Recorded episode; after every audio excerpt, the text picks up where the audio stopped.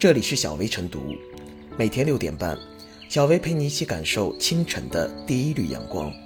同步文字版，请关注微信公众号“洪荒之声”。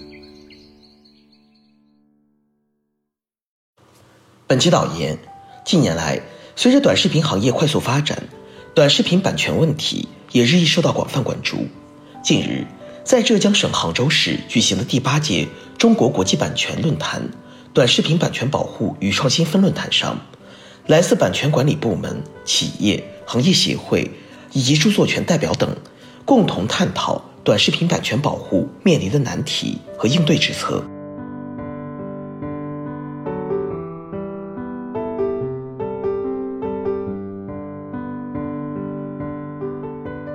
拿来主义得管，要赶走短视频的搬运工。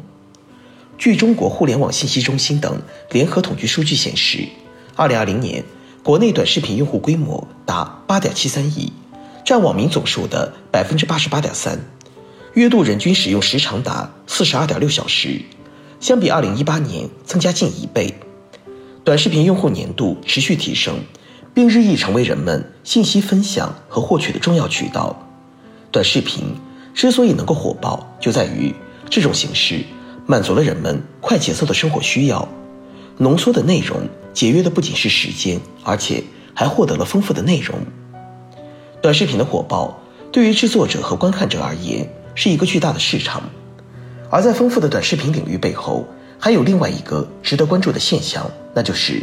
原创内容少、移花接木多、变相侵权多、拿来主义多，很多人都成了短视频的搬运工，一些人。依靠转发他人的短视频获利，一些人依靠将他人的短视频重新剪辑获利，一些人将他人的长视频分几个段落剪辑配音就变成了自己的，还打着原创的名义传播。短视频在看似繁花一片中虚假繁荣着。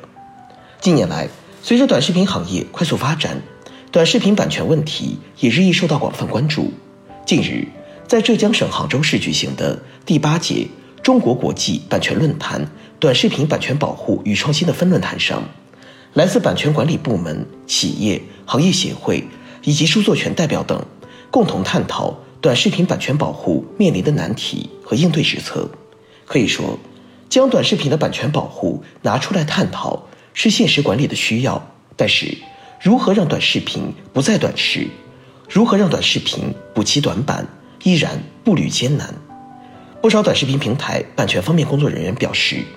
大量侵权内容的存在影响平台持续发展。但是，如何通过更先进的技术手段和更完善的监管体系解决短视频侵权问题，是他们目前面临的难题。根据新修订的著作权法，短视频属于视听作品大类，短视频的保护需要有长远眼光。短视频也是一种创作，也是一种劳动，也是一种智慧。需要用更加完善的法律框架来保护。一方面是对于短视频平台而言，需要管好自己的一亩三分地。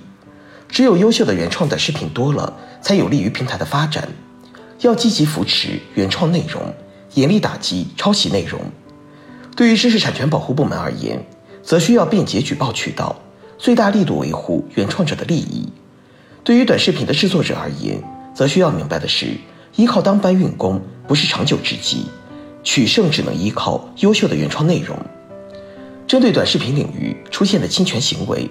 既要通过行政管理部门持续加大对侵权行为的打击力度，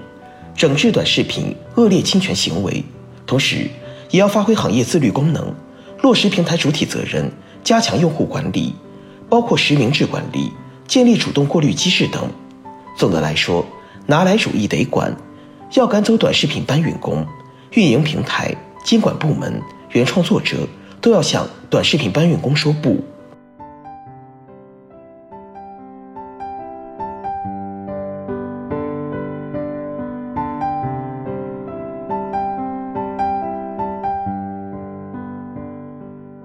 短视频侵权需理清标准，依法规制。短视频作为一种内容产品，需要一定的创意。拍摄、剪辑等制作门槛，其中最重要的是创意。而目前，短视频普遍存在抄袭、搬运等现象，原创者花费大量的心血、精心构思的创意，所创作出的短视频内容，轻易就被侵权者窃取，并由此获得可观的流量回报，显然是不合理的。如果不对侵权行为加以约束打击，那么势必会遏制原创者的动力，压制创意创新精神，造成短视频内容陷入低级重复、抄袭的停滞发展状态，整个行业均会随之衰退。当前，短视频侵权问题主要分为两种，一种是简单的切条、搬运和合集，另一种是二次创作。前者属于侵权行为，后者视具体情况而定，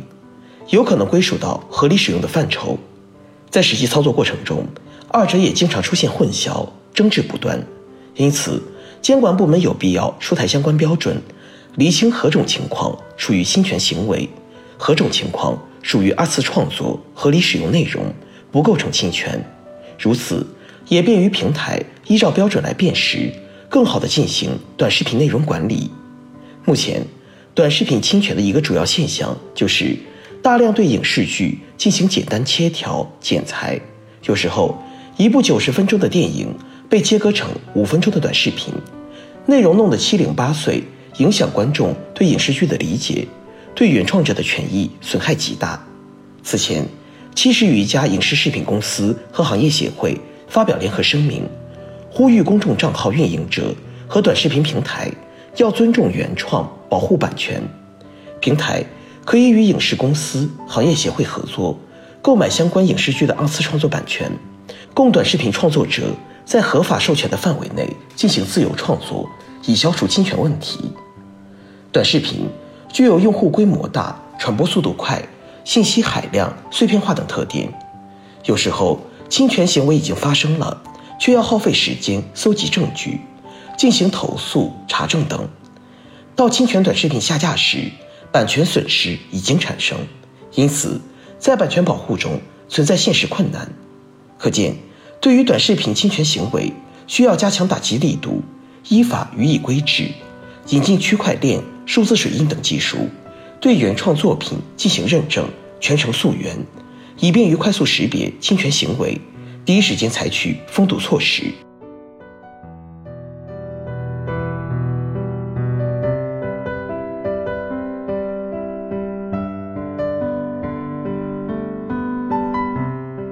最后是小维复言，眼下短视频成为无数人手机上的快餐，